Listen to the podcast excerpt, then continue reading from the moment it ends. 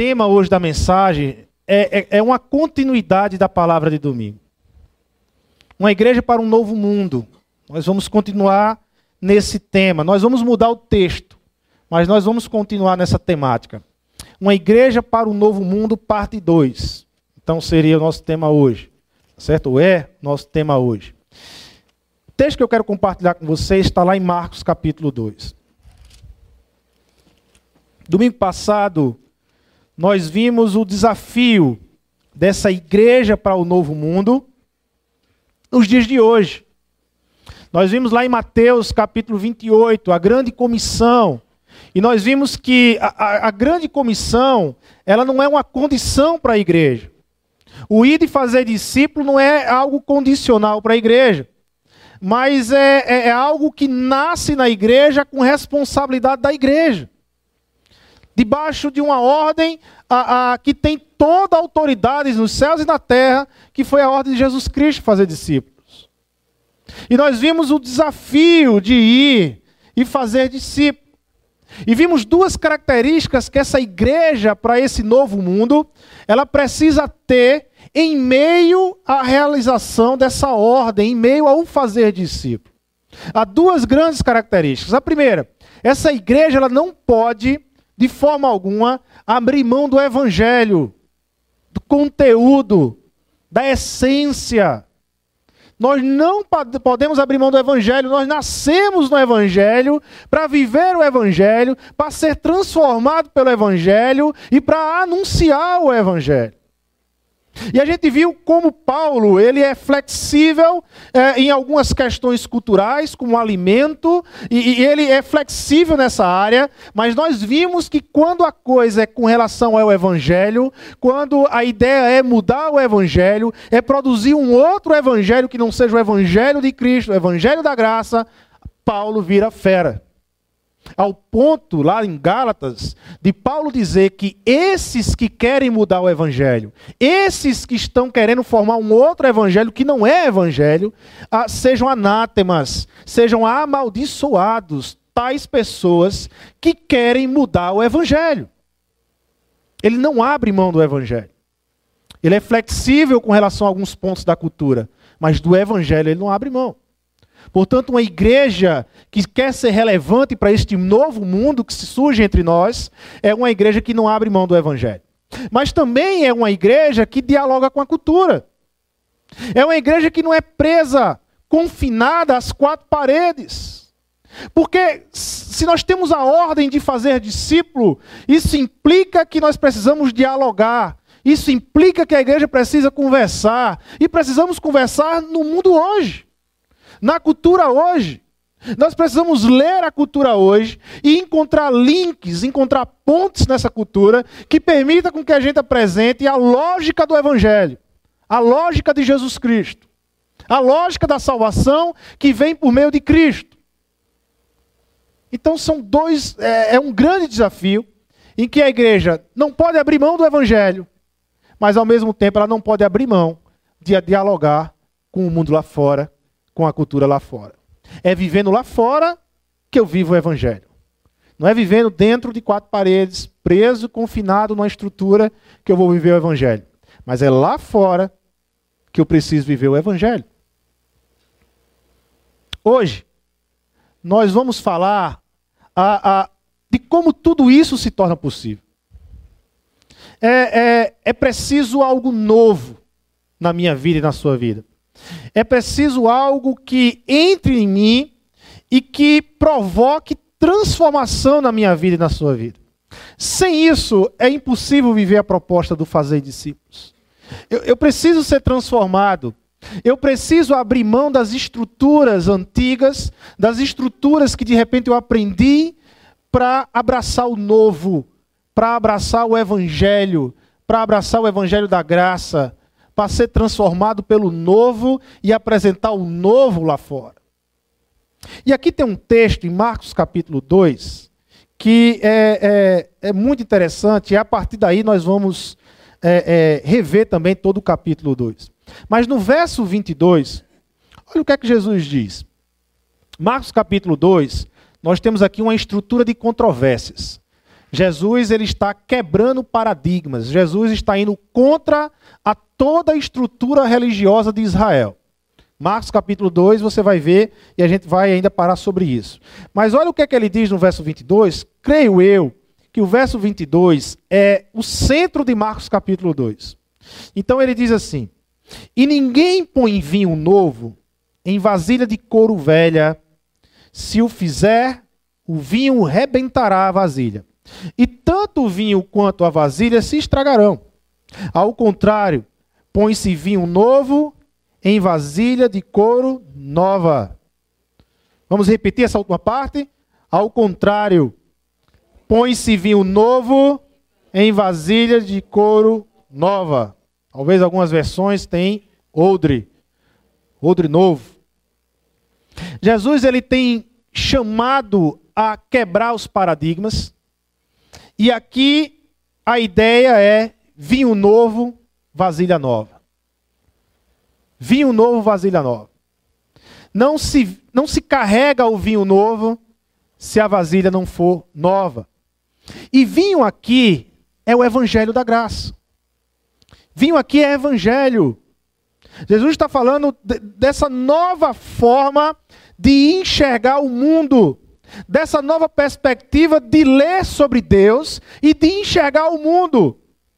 A visão judaica sobre Deus era algo que estava presa a uma estrutura muito pesada, a uma estrutura muito poluída, muito desgastada, muito materialista, muito local.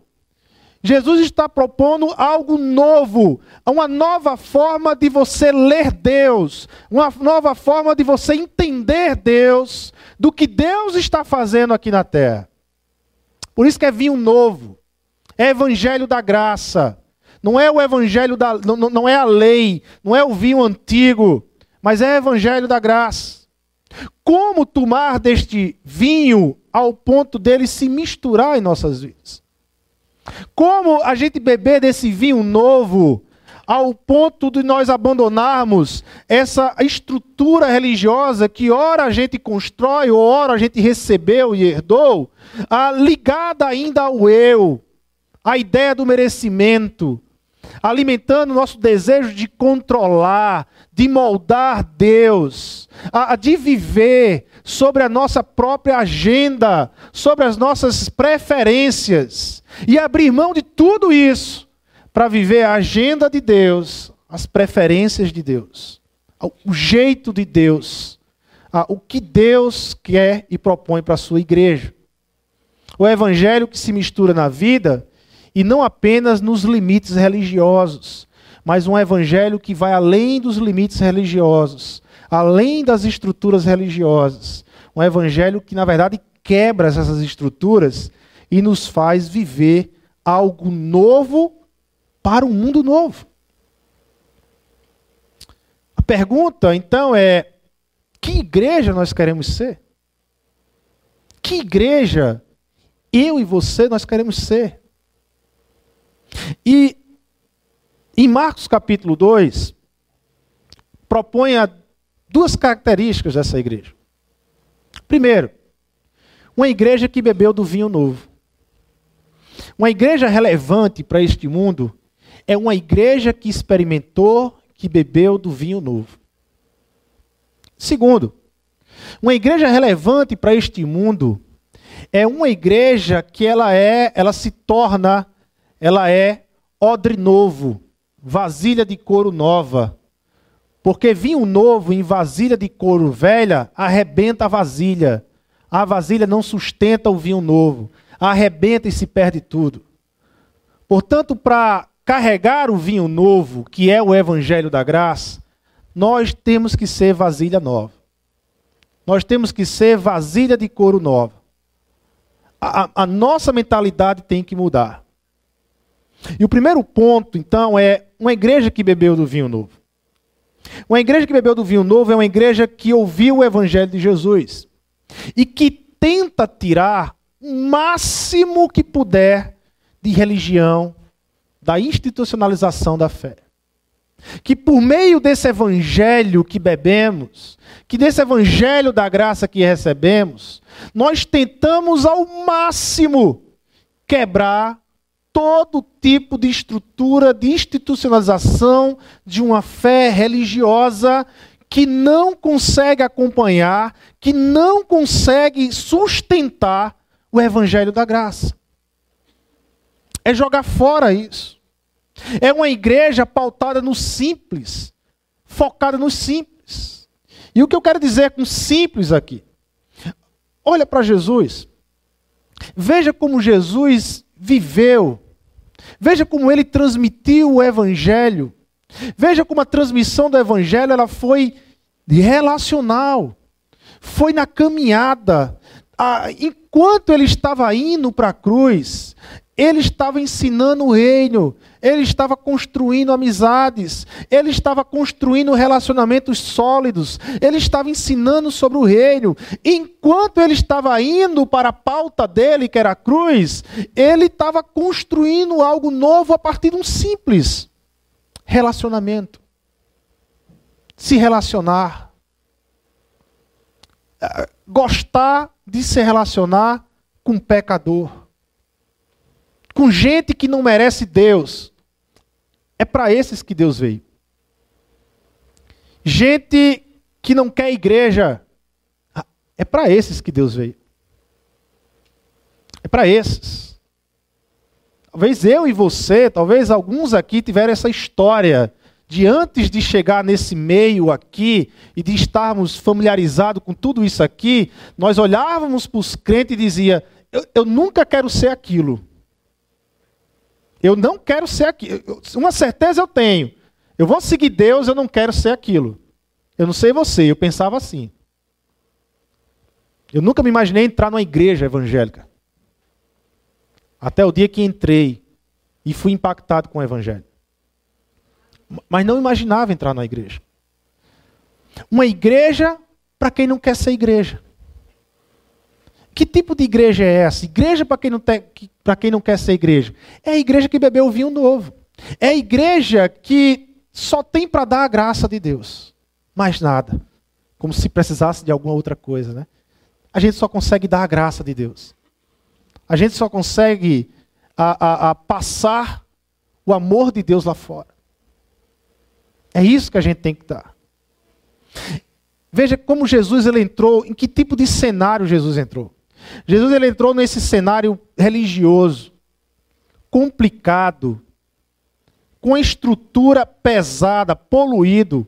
E no meio desse cenário, dessa estrutura toda religiosa, você imagine, sabe quantas leis a, a, a, o, o, sistema religioso, o, os líderes desenvolveram em Israel?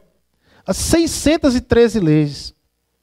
Eram 613 leis desenvolvidas pelo sistema religioso de, Israel. Essas leis eram divididas em leis ah, chamadas mandamentos afirmativos, aquilo que você pode fazer, e mandamentos negativos, aquilo que você não pode fazer. É interessante, os mandamentos negativos, eles tinham 365 mandamentos negativos. Para cada dia do ano você tinha algo, não faça isso, não faça aquilo, não faça isso. É nessa estrutura pesada e nesse sistema poluído que Jesus ele entra.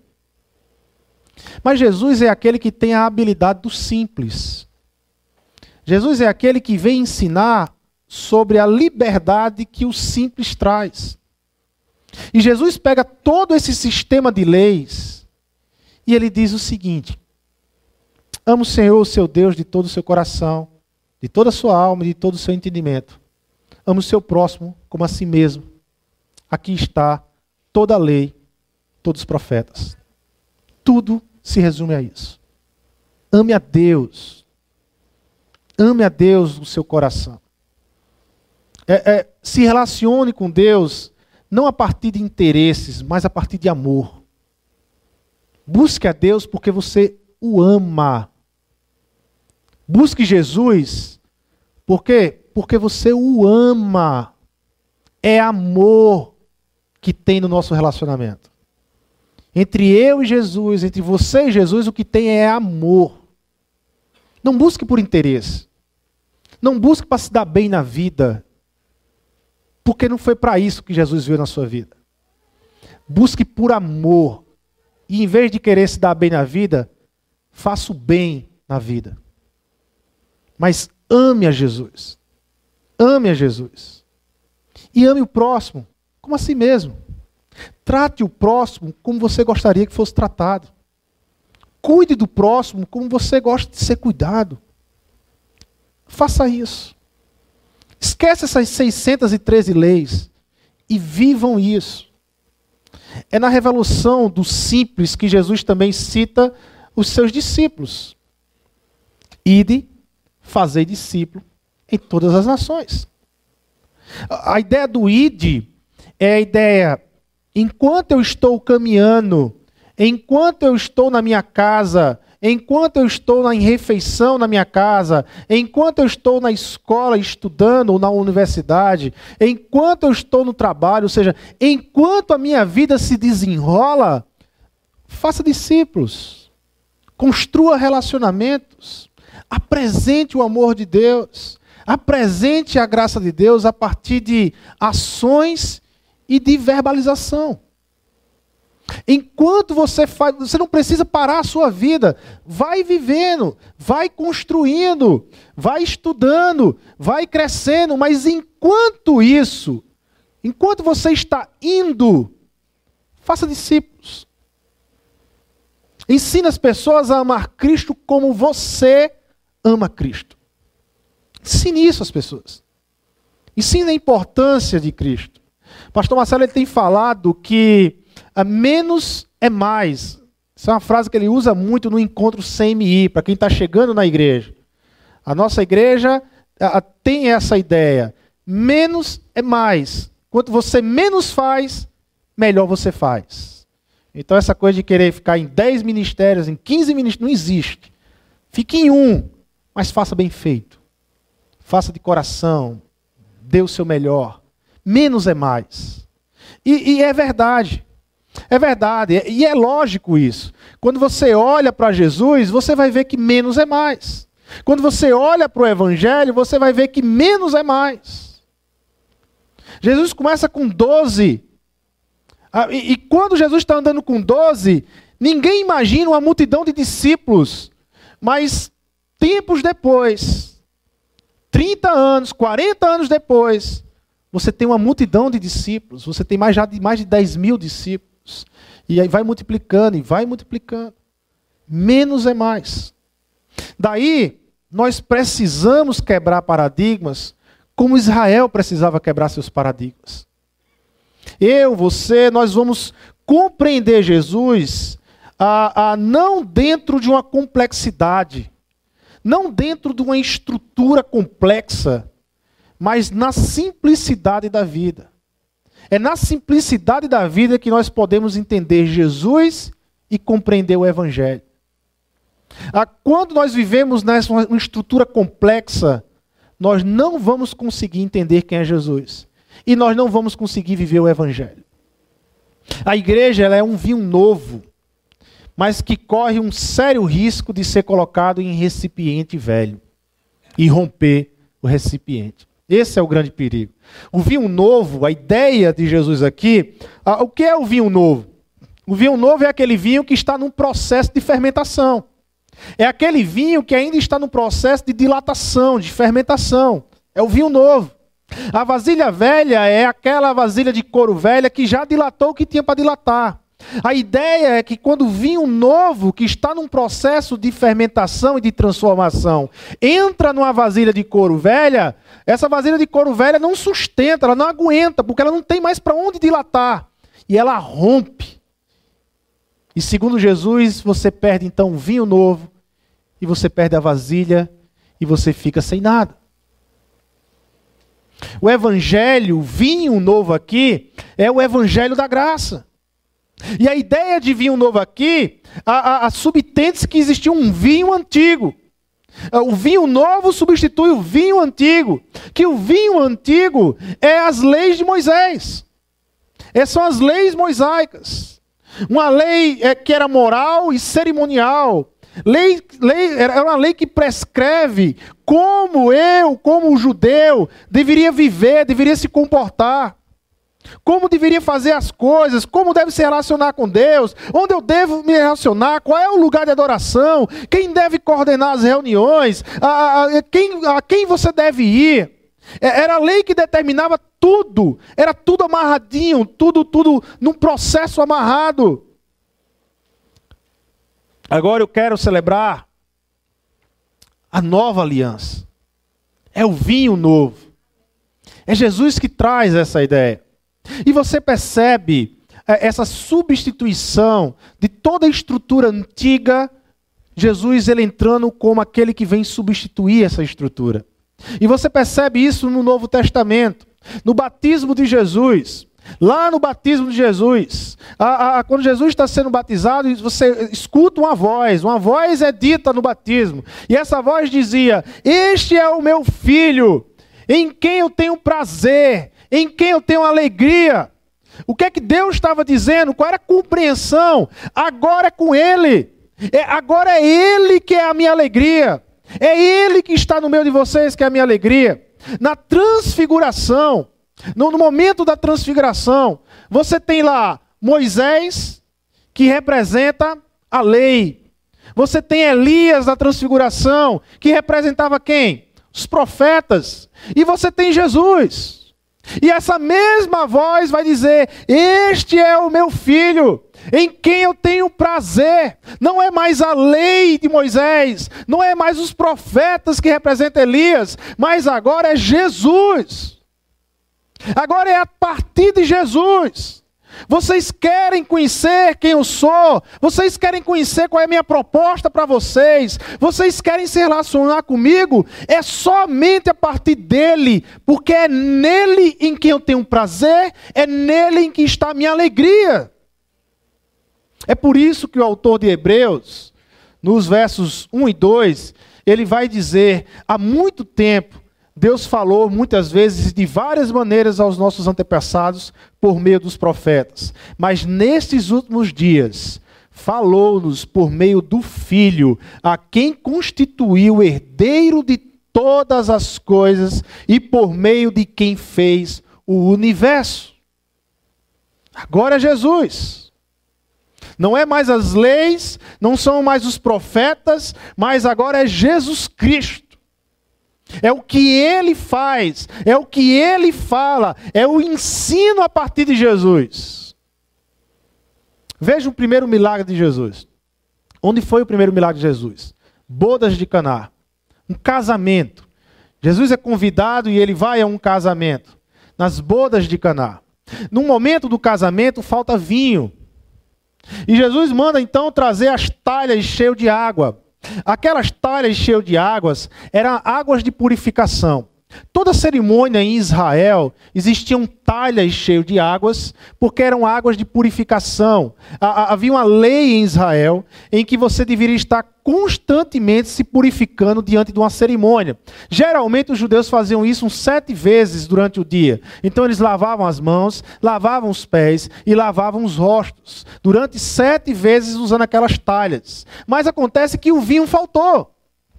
A alegria da festa, a alegria que o vinho traz para a festa, faltou. E entre as águas de purificação e, e, e, o vinho, Jesus transforma as águas de purificação em vinho.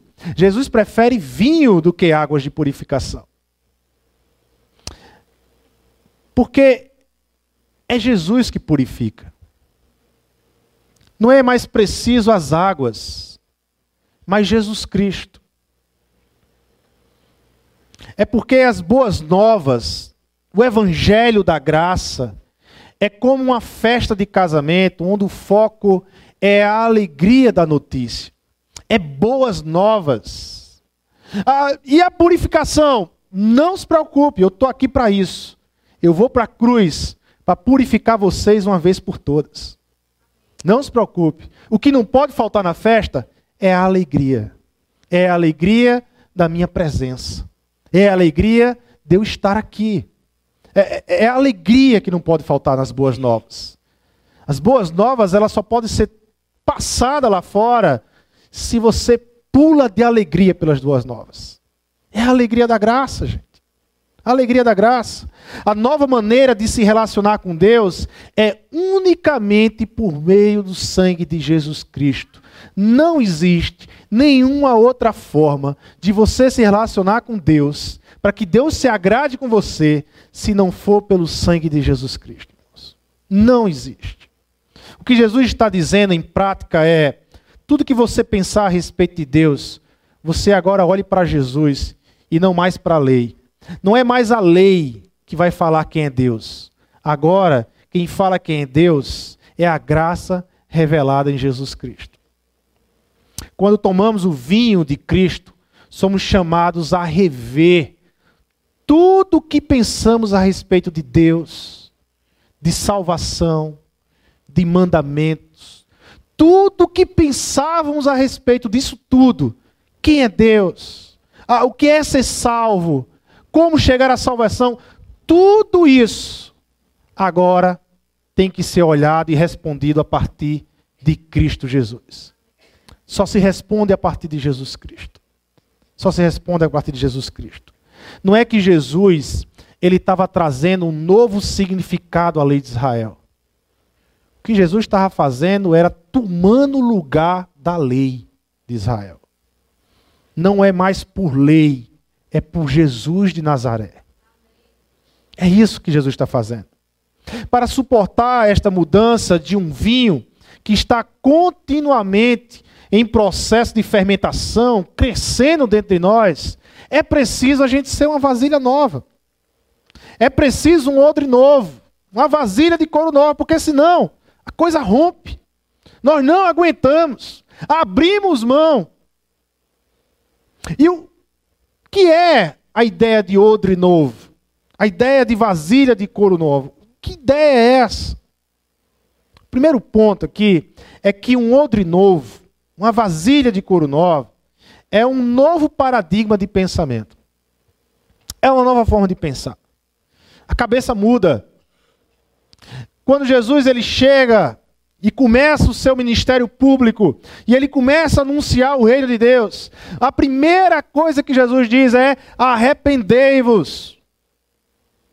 Arrependei-vos, no grego, é uma palavrinha chamada metanoia, que literalmente quer dizer mudar a mente, mudança de mente. Arrependimento não tem a ver com choro, apesar de que talvez algumas pessoas, quando se arrependam, choram, mas não tem a ver com choro. Arrependimento tem a ver com mudança de mente, mudança de cabeça. Tudo que você entendia sobre mundo, agora reconstrua tudo isso com a presença de Cristo, com a graça de Cristo, com a cruz de Cristo e com a ressurreição de Cristo. Tudo muda. Porque as lentes que eu vou usar agora para ler o mundo é as lentes de Jesus Cristo. É a partir de Cristo que eu vou ler o mundo. Então tudo muda. A cabeça da lei, ela não suporta o vinho novo. Por isso que Jesus vai dizer: põe vinho novo em vasilha de couro nova. Porque se não põe vasilha de couro nova, vai derramar o vinho. É preciso vasilha nova. É preciso uma mudança de pensamento. A cabeça da lei tem em mente a justiça retributiva. Lá de Deuteronômio 28. Era uma justiça retributiva. Era a ideia de que eu cumpro, logo eu conquisto. Eu faço, logo eu mereço. É, era uma ideia de merecimento. Era um relacionamento com Deus a partir de uma ideia de merecimento. Veja o que, é que diz Deuteronômio 28, verso 1 e 2. Se vocês obedecerem fielmente ao Senhor, ao seu Deus, e seguirem cuidadosamente todos os seus mandamentos, que hoje, que hoje lhes dou, o Senhor, o seu Deus, os colocará muito acima de todas as nações da terra. Todas essas bênçãos virão sobre vocês e os acompanharão, se vocês obedecerem ao Senhor, ao seu Deus. Agora veja, no final de Deuteronômio, no próprio capítulo 28, 15 e 16, a, a, a, diz assim: Entretanto, se vocês não obedecerem ao Senhor, ao seu Deus, e não seguirem cuidadosamente todos os seus mandamentos e decretos que hoje lhes dou, todas estas maldições cairão sobre vocês e os atingirão. Vocês serão amaldiçoados na cidade e serão amaldiçoados no campo.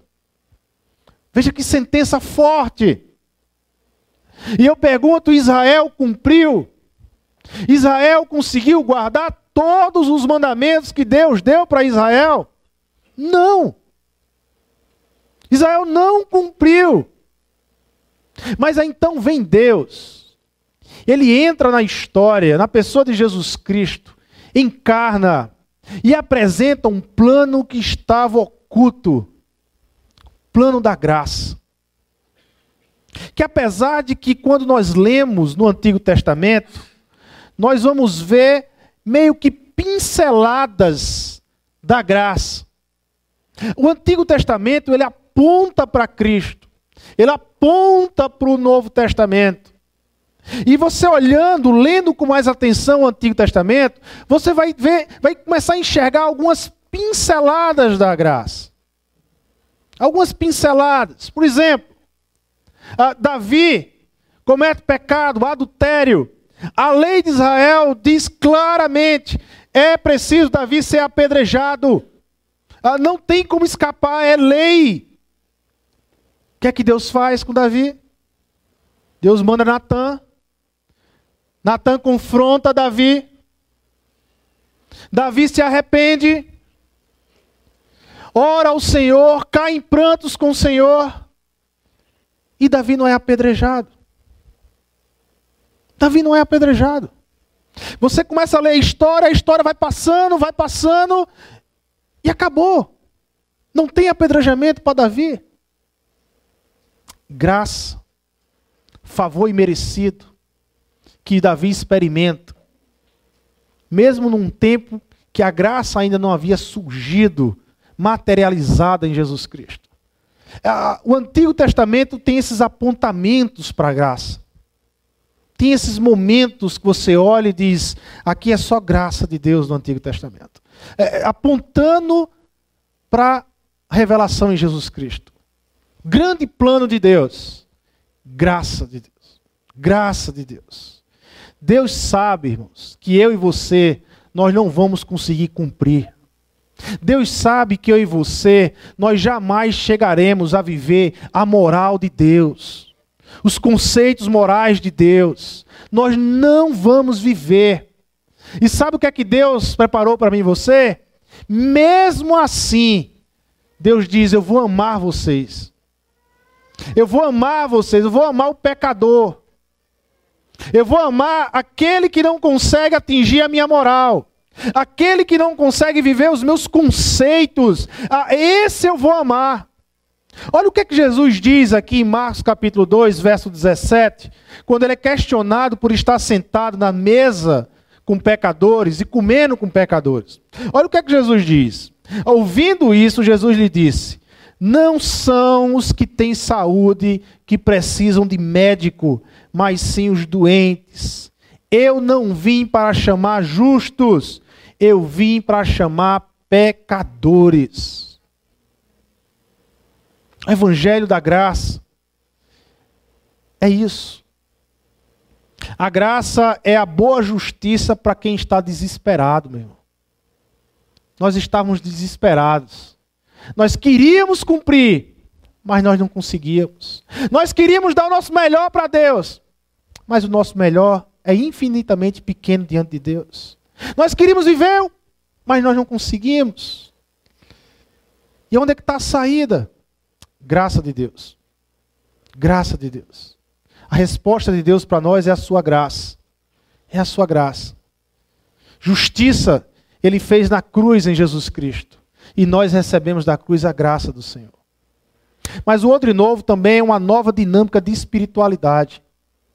Exige de nós uma nova dinâmica de espiritualidade exige de nós uma mudança de pensamento, onde abrimos mão de uma estrutura retributiva meritória para abraçarmos uma estrutura de graça de imerecimento e aceitar o amor de Deus, mas também é uma mudança de dinâmica de espiritualidade.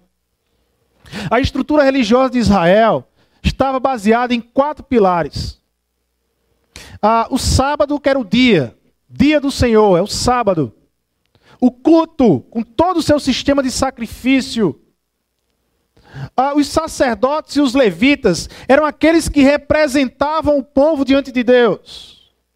E o templo, o lugar da adoração.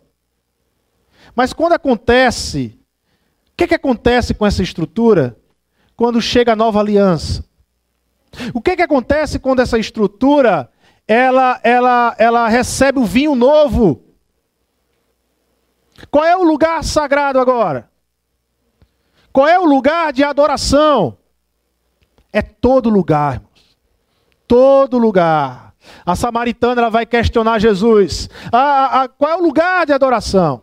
É aqui no monte? É no templo lá em Jerusalém? Em que lugar nós devemos adorar? E Jesus vai dizer: Olha, acabou. Agora é o tempo dos verdadeiros adoradores. Não existe lugar para adoração. A adoração ela é realizada em todo lugar. A minha casa é lugar de adoração. A, a, a, o meu escritório é lugar de adoração. O meu trabalho é lugar de adoração. na escola é lugar de adoração. Os meus relacionamentos são lugares de adoração.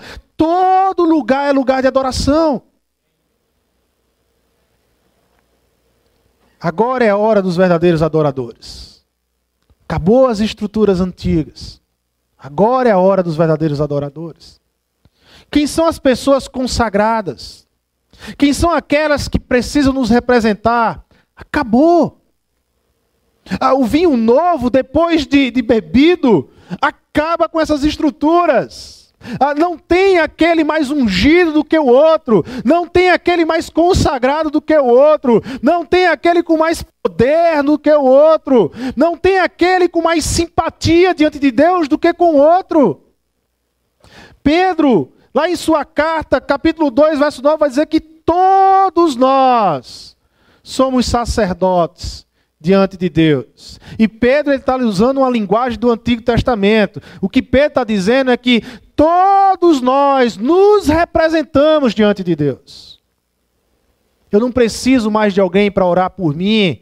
Eu não preciso mais de alguém para impor a mão, achando que aquela mão vai mudar o pensamento, vai ser mais poderosa. Ah, não! Acabou! Todos nós somos sacerdotes. Todos nós estamos na presença de Deus. Eu, pastor, é apenas uma função aqui na igreja, mas sou pecador tanto quanto você, carente da graça tanto quanto você, meu irmão. Não há mudança nenhuma, não. Na cruz, todo mundo é igual, todo mundo é carente, todo mundo precisa da graça. Senão não dá para andar. A gente não consegue andar e nem consegue cumprir a missão de Deus. Se a gente ficar olhando o tempo todo para a gente e para as mazelas que a gente tem, a gente não caminha, não anda. É, é isso. O vinho novo, ele, ele, ele, acaba com isso. É uma experiência com Deus, acontece na alma, no íntimo de cada um. Aqui nós temos o povo reunido, a comunidade reunida, pela graça de Deus, para agradecer a Deus a semana que Deus nos dá, para celebrar juntos a semana que Deus tem nos dado. Mas todos nós agora temos acesso. O vinho novo, ele exige uma estrutura nova. Ele exige uma mudança de pensamento e ele exige, ele exige uma mudança de espiritualidade. Exige isso. Ah, ah, não, não, não, não importa mais a gente ficar se apegando a estruturas. Estruturas. Sabe? Se apegar à estrutura. Se a estrutura ela tiver pesada, se a estrutura ela tiver impedindo que se apresenta o vinho novo, se a estrutura ela estiver impedindo o evangelho, a expansão do evangelho, quebra-se as estruturas e faz uma estrutura nova. Mas o que a gente não pode abrir mão é do evangelho, da essência, do vinho novo. Se, se o odre não está sustentando mais o vinho, tira-se o odre põe um odre novo. Se o jeito, o meu jeito de ser, ah, ah porque eu sou assim, e, e fulano está se relacionando comigo, é, é, é, meu amigo, é minha amiga, mas ele tem, que, ele tem que entender os limites, porque eu sou assim, porque eu não vou mudar, tem que mudar. Se o jeito de você ser está impedindo que o evangelho que está dentro de você não seja transmitido, tem que mudar. Não fique se agarrando a estruturas antigas que impedem com que o evangelho seja propagado lá fora, mas quebra essa estrutura e põe outra estrutura nova para sustentar, para carregar, para transmitir o vinho novo lá fora. É, é isso que Jesus está dizendo. Tem que haver uma mudança. Porque se não houver mudança, vocês não vão entender o evangelho da graça, vocês não vão viver sobre o evangelho da graça e vocês não vão transmitir o evangelho da graça. Vocês ainda vão querer transmitir a, a, a, a lei do mérito, a, a, o relacionamento retributivo a, de Israel com Deus lá fora. Vocês ainda vão teimar com isso. Agora, o que é que esse vinho novo provoca na gente? O que é que esse vinho novo provoca naqueles que bebem do vinho novo? Ele provoca gente que vive na graça e pela graça. E aí eu quero olhar a estrutura de Marcos capítulo 2. Passar com vocês pela estrutura de Marcos capítulo 2. Gente, se eu não conseguir viver por graça e transmitir a graça, eu não consigo viver por Jesus e nem transmitir Jesus. Não tem como você compreender o Evangelho e Jesus sem saber a real profundidade que a graça traz na sua vida. Não tem como. Não tem como. Não tem como você desassociar o evangelho da graça de Deus. Não tem como você desassociar Jesus da graça. É uma coisa só. É misturado. É um pacote que chega a nós. Não tem como. Olha para a estrutura de Marcos capítulo 2. E você vai perceber que Jesus ele está quebrando as estruturas da, do sistema religioso de Israel e demonstrando o novo sistema, o sistema da, da, do vinho novo, o da graça de Deus. Poucos dias depois, tendo Jesus entrado novamente em Cafarnaum, o povo ouviu falar que ele estava em casa. Então muita gente se reuniu ali de forma que não havia lugar nem junto à porta. E eles lhes pregavam a palavra. Vieram alguns homens trazendo um paralítico carregado por quatro deles. Não podendo levá-lo até Jesus por causa da multidão, removeram parte da cobertura do lugar onde Jesus estava e, pela abertura do teto, baixaram a maca em que estava deitado o paralítico. Vendo a fé que eles tinham, Jesus disse ao paralítico: Filho, seus pecados estão perdoados. Gente, imagina a cena. Qual era a perspectiva desse paralítico ao chegar diante de Jesus? O que é que esse paralítico mais sonhava? O que é que ele mais queria em sua vida ao chegar diante de Jesus? Ele queria andar. Ele queria voltar a sentir as pernas dele. Ah, voltar a andar significava voltar a dar sentido para a vida para o paralítico. Voltar a andar significava a, a, a própria dignidade de vida do paralítico. Voltar a andar para aquele paralítico era a salvação da vida dele. É, era, era a partir dali entender que existe vida. Era que a partir dali ele poderia agora viver finalmente. Isso representava voltar a andar para aquele paralítico. Mas o que é que Jesus faz então? Filho, estão perdoados os teus pecados. Jesus ele não cura o físico. Porque Jesus ele está apresentando aquele paralítico uma graça mais profunda. Não era uma graça temporal, não era uma graça apenas externa, física. Mas Jesus estava falando para aquele paralítico que o ser humano necessita de uma graça mais profunda. Que só existe um Salvador, que só existe uma pessoa que pode dar verdadeiro sentido para a vida. Que só existe uma forma de você viver sem o peso que a vida lhe traz. É recebendo o perdão de Deus. Recebendo o perdão do Criador. Você quer ser livre? Você quer experimentar liberdade para valer? Aceite o perdão de Deus na sua vida. Não existe situação mais libertadora do que essa. O paralítico, ele, ele, ele queria algo momentâneo. Lógico. É, é, é conveniente para o paralítico o que ele queria. Mas o que Jesus estava apresentando era isso. O que Jesus estava dizendo é que, olha, preste atenção. Eu curar tuas pernas, você vai voltar a andar. E você vai ter uma grande felicidade hoje, talvez alguns meses, talvez até alguns anos, você vai ser feliz. Mas depois disso, depois disso, a tristeza vem. Depois disso, a realidade da vida vai lhe cobrar. E se você não tiver o meu perdão, você vai voltar a ser triste, com as suas pernas, mais triste. É isso que Jesus estava colocando que existe uma necessidade de graça mais profunda. Jesus pega a necessidade de graça transitória, da graça física, e apresenta a graça mais profunda, a graça eterna, a graça que só é alcançada com o perdão de Deus. Como igreja, nós temos esse desafio, meus irmãos. O mundo lá fora está repleto de necessidades.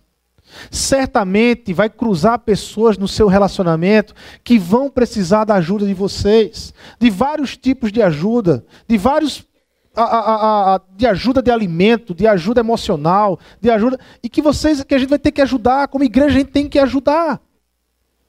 Mas nós não per podemos perder a oportunidade de ao apresentar uma graça transitória, de ao chegar com uma graça transitória, a gente apresentar essa graça que é mais profunda, é uma graça eterna, uma graça que vai dar liberdade para essa pessoa para o resto da vida. Para o resto da vida. Jesus ele é sempre mais profundo. E nós precisamos, com a igreja, ser mais profundos. Agora veja, Marcos capítulo 2, o 13. Jesus saiu outra vez para beira-mar uma grande multidão aproximou-se e ele começou a ensiná-los. Passando por ali, viu Levi, filho de Alfeu, sentado à coletoria, e disse-lhe: Siga-me. Levi levantou-se e o seguiu. Durante uma refeição na casa de Levi, muitos publicanos e pecadores estavam comendo com Jesus e seus discípulos, pois haviam muitos que o seguiam. Quando os mestres da lei, que eram fariseus, o, o, viram comendo com pecadores e publicanos, perguntaram aos discípulos de Jesus: por que ele come com publicanos e pecadores? Ouvindo isso, Jesus lhes disse: Não são os que têm saúde que precisam de médico, mas sim doentes. Eu não vim para chamar justos, mas para chamar pecadores. A graça que nós precisamos, como igreja, apresentar lá fora é uma graça também companheira. Uma graça que caminha com pecadores. Gente, a, além de você, quantos pecadores tem sentado na sua mesa? E, e quando eu falo de mesa, é, é, é, entenda, mesa é vida. Ah, quantos pecadores tem sentado na sua vida? Você tem permitido que eles caminhem com você? Que você tem permitido que eles conheçam a graça profunda na qual você conheceu com Jesus Cristo. Quantos pecadores você tem caminhado? Com quantos pecadores você tem feito questão de se sentar? Não se preocupe com o que as pessoas vão dizer de você. Ah, não se preocupe com o que vão achar porque você está sentando com gente que não presta. É, é, o evangelho veio para gente que não presta, como eu e como você. É assim, gente que não presta como a gente, o evangelho chega e salva. Entendeu? Então não fique preocupado com o que as pessoas vão falar. Você tem apresentado a graça de Deus para essas pessoas lá fora. Você tem feito questão de caminhar com pessoas que não merecem a graça e a, a, que não merecem salvação, e é justamente os, os que precisam da graça. Igreja para os que não gostam de igreja. Já pensou nesse tipo de igreja? Já pensou em ser uma igreja para quem não gosta de igreja? Igreja que tem a facilidade de se relacionar com quem não gosta de igreja. E nesse relacionamento transmitir o vinho novo, transmitir o evangelho, fazer com que eles experimentem um pouco do vinho novo. É esse tipo de igreja que nós precisamos ser. Ah, o sistema religioso de Israel jogava fora os pecadores. O sistema religioso de Israel não tinha espaço para os pecadores. Mas no vinho novo, na nova concepção de espiritualidade que Jesus traz, é justamente aqui que é o lugar dos pecadores. Não cabe mais aquela arrogância e aquela contradição ah, ah, de que de repente ah, eu que sou tuberculoso sento do lado de quem está gripado e quem está gripado vai tossir e eu fico reclamando porque o cara está tossindo do meu lado se eu já sou um tuberculoso. Ou seja, a, a igreja é esse hospital. Não, não cabe você que é doente ficar reclamando porque o outro doente está do seu lado. É todo mundo doente aqui, gente. Se eu e você nós não tivermos a necessidade de cura em Jesus Cristo, a necessidade de cura a partir da graça, então tudo isso aqui não faz sentido para você. Tudo isso aqui não faz sentido, porque a igreja é lugar de gente doente.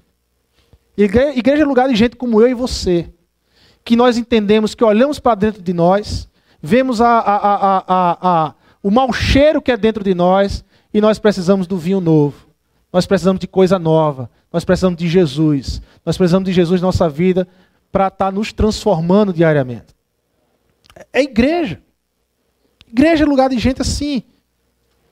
Um outro ponto. Marcos capítulo 23. A gente entra na questão do sábado, quando Jesus está quebrando a ideia do sábado. Certo sábado, Jesus estava passando pelas lavouras de cereal. Enquanto caminhavam, seus discípulos começaram a colher espigas. Os fariseus lhe perguntaram: Olha, por que eles estão fazendo o que não é permitido? Ele respondeu: Vocês nunca leram o que Davi, o, o que fez Davi, quando ele e seus companheiros estavam necessitados e com fome? Nos dias do sumo sacerdote Abiatar, Davi entrou na casa de Deus e comeu os pães da presença, que apenas aos sacerdotes era permitido comer, e os deu também aos seus companheiros. E então lhes disse: O sábado foi feito por causa do homem, e não o homem por causa do sábado. Assim, pois, o filho do homem, ele, Jesus, é senhor até mesmo do sábado. A graça, ela nos leva ao verdadeiro descanso. O sábado aqui, a palavra sábado no hebraico é Shabbat, quer dizer descanso, descansar. E está ligado diretamente a, a muito próximo da palavra shalom, paz. Shabbat, shalom. Estão muito ligadas essas palavras. A, a ideia de uma paz profunda. A ideia, é, é o significado de um estado de integridade e abundância profunda na vida do homem e do ser humano. Quando Jesus está dizendo aqui que ele é senhor do sábado, ele está dizendo literalmente que ele é sábado. Eu sou o sábado. Eu é, é, é, tomo o lugar do sábado. Vocês querem encontrar descanso? Vocês querem o verdadeiro descanso? Vocês querem agora encontrar o verdadeiro sábado? Sou eu, Jesus Cristo, o verdadeiro sábado na vida daquele que toma o vinho novo. Esse é, é, é o significado. Esse significado de descansar, ele é mais forte em Gênesis capítulo 2. Porque ele nasce ali. Toda a estrutura de descansar nasce em Gênesis capítulo 2. Quando você tem a criação do mundo e no sétimo dia Deus descansa. Mas não é que Deus está cansado, porque Deus não se cansa. A ideia é Shabat. A, a ideia é, é, é, é de algo que você fez e se sentiu totalmente realizado e descansado por aquilo que você fez. Né? Você, já, quem aqui já passou e já fez TCC? Né? Já fez algum TCC na vida? Né? Você já, a irmãozinha levantando. Você já notou assim, no final da obra concluída, quando tudo acaba, que você entrega e ponto, aquela sensação do seu corpo despencar, aquele descanso, aquele ufa, terminei, tá aqui, a, a, tá pronto. Ou quando você está fazendo qualquer serviço, que você, pronto, é, é o sentimento de Deus ali em Gênesis capítulo 2. Ele constrói tudo, ele cria tudo, e ele olha para a criação e ele diz: agora eu descanso, eu estou satisfeito do que eu fiz. Olha o que eu fiz. Olha a beleza com que eu criei. Estou satisfeito. É um estado em que você não precisa mais correr para provar nada. É, é, um lugar, é um, é um estado em que você não fica mais querendo provar se você é bom, se você não é bom, se você merece, se você não merece. Você simplesmente se aceita como um todo. Jesus está dizendo assim: olha, eu sou esse sábado na vida de vocês. Vocês querem descansar para valer? Descansem em mim. Sabe onde nasceu o Shabat de Jesus para as nossas vidas? Não foi lá em Gênesis 2. O nosso Shabat foi colocado em um outro lugar da história. E Deus fez questão que eu e você soubéssemos. Foi quando Jesus, na cruz do Calvário, ele disse: Está consumado. Ali é o nosso Shabat. Ali está o nosso sábado, irmãos. Está consumado. Acabou. Acabou. A obra está feita. Se você não precisa mais estar correndo para provar a Deus que você é bom, que você merece, que você não merece, é, para com isso. Para de querer ficar provando às pessoas que você é o melhor crente, que você é a melhor pessoa. É, para com isso. Descansa em Jesus. Descansa na obra de Jesus Cristo sabe, de viver essa competição, essa loucura. E agora o que é que vai ser? Descansa. A obra está consumada. Consumada. E ali aquela palavra, aquela frase de Jesus, não foi apenas para o mundo espiritual, não foi apenas a, a, a para Deus, não foi apenas para aqueles que estavam lá ouvindo, não. Porque por meio do Espírito Santo, quis Deus que aquela palavra de Jesus na cruz do Calvário fosse escrita nos evangelhos, para que um dia eu e você, aqui em 2017, pudéssemos abrir os evangelhos e ler aquela palavra hoje. Está consumado. Jesus fala aquilo para hoje, para nossas vidas. Eu preciso crer no evangelho. Eu preciso crer na palavra de Jesus Cristo. Eu não preciso mais correr para ficar provando nada. Eu já sou amado, você já é amado por Deus eternamente. Eternamente. Paulo, em dos seus arroubos de fé, né, escrevendo Romanos, Paulo ele vai dizer: olha, nem a morte, nem a vida, nem anjos, nem principados, nem coisa do presente, nem do porvir, nem poderes, nem profundidades, nem espada, nem nudez, nada pode nos separar do amor de Deus que está em Jesus Cristo. O que Paulo estava dizendo é que acabou. Acabou. Acabou a correria. Acabou o tempo de ficar querendo provar. Acabou o tempo de querer ganhar o amor de Deus. Acabou. Deus nos ama em Cristo Jesus e ponto. Agora, o mundo lá fora, as pessoas, elas precisam conhecer esse descanso. Elas precisam conhecer que existe este lugar de descanso, de parar a alma e de descansar. Descansar, de aceitar o amor do Criador. É, o vinho novo provoca isso. O vinho novo provoca isso. Precisamos ser uma igreja que bebeu do vinho novo, que abriu mão do vinho antigo, que rompeu com as velhas estruturas, que agora está vivendo sob uma nova estrutura, uma nova forma de enxergar a espiritualidade, uma nova forma de se relacionar com Deus. Agora não é mais a partir das leis, não é os mandamentos que determinam o meu relacionamento com Deus, mas agora o que determina o meu relacionamento com Deus é com Jesus Cristo. É a partir de Cristo Jesus na minha vida. Uma igreja relevante para um novo mundo, portanto, é uma igreja que bebeu o vinho novo. Ela é focada no simples.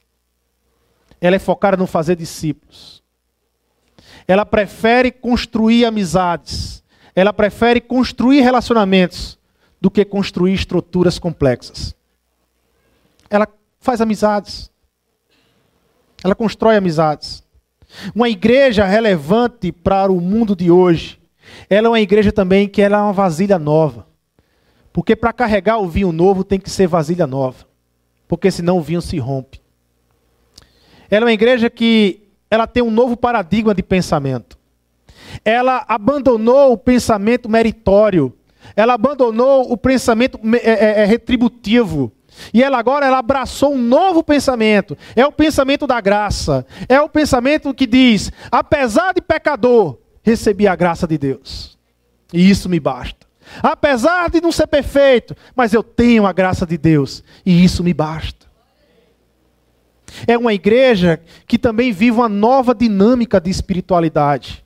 É, ela, ela, ela, ela, tanto abriu a mente, como ela agora vive uma nova dinâmica de espiritualidade. Não tem mais esse canto de lugar de adoração. O lugar é todo lugar. É onde eu estiver campo de adoração. Ela não tem mais aquele que me representa diante de Deus. Eu me represento diante de Deus. Eu vou buscar o Senhor através de Jesus Cristo. Uma igreja relevante para o mundo de hoje. Ela é uma igreja formada por gente que vive na graça e pela graça. Pessoas que, que transmitem a graça mais profunda lá fora.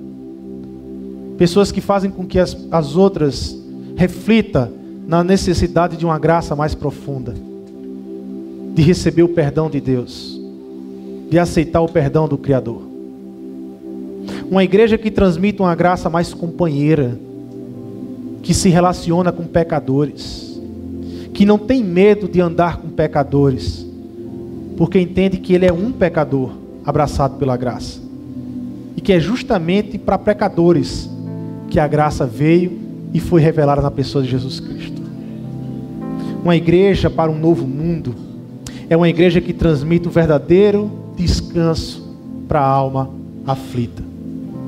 Gente, as pessoas estão cansadas as pessoas estão cansadas de viver a vida que elas levam. Igreja, nós temos a resposta para o descanso delas. O descanso delas é Jesus Cristo. O sábado dessas pessoas é Jesus Cristo. Eu preciso transmitir isso. Mas às vezes eu preciso é me encontrar nisso. Às vezes sou eu que carrego o vinho novo e estou cansado, estressado. E eu preciso primeiro me encontrar nesse descanso. Eu preciso primeiro me encontrar nesse sábado. De sentir Jesus como meu sábado, meu descanso. O descanso para minha alma. O descanso eterno no Senhor Jesus. Que independente do que vai acontecer, eu descanso em Jesus Cristo. Eu preciso viver essa realidade. Que Deus nos ajude a sermos essa igreja para esse novo mundo.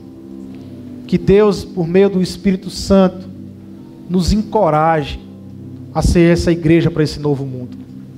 Nós precisamos ser esse tipo de igreja, irmãos. Porque foi esse tipo de igreja que Jesus fundou aqui na terra. Vamos orar? Senhor Deus e Pai, nós queremos aqui te agradecer, Senhor. Queremos te agradecer pela tua misericórdia, pela tua graça que nos alcançou. Porque olhando para mim, Senhor, eu não sou capaz, não sou digno. Mas o que importa? Se o Senhor revelou a graça, se a salvação já não é mais por mérito, mas é por meio do teu sacrifício, Jesus, e eu creio que o Senhor foi à cruz do Calvário pela tua igreja, por mim, por cada um que é a tua igreja. Então, Pai, eu não vou mais ficar olhando para mim, ficando olhando para as minhas limitações. Eu vou olhar para o Senhor Jesus, que me libertou de mim mesmo e me apresentou o verdadeiro descanso. Deus amado, me ajuda, Senhor, nos ajuda como igreja a sermos uma igreja relevante para esse mundo uma igreja que bebeu do novo vinho e que sustenta sobre uma nova roupagem, uma nova vasilha, uma nova forma de pensar, uma nova forma de viver a espiritualidade com o Senhor. Nos ajuda, porque é este vinho, vinho novo, Evangelho da Graça, que o mundo tanto precisa e tanto carece. É em teu nome, Jesus, que nós oramos e te agradecemos. Amém, amém e amém.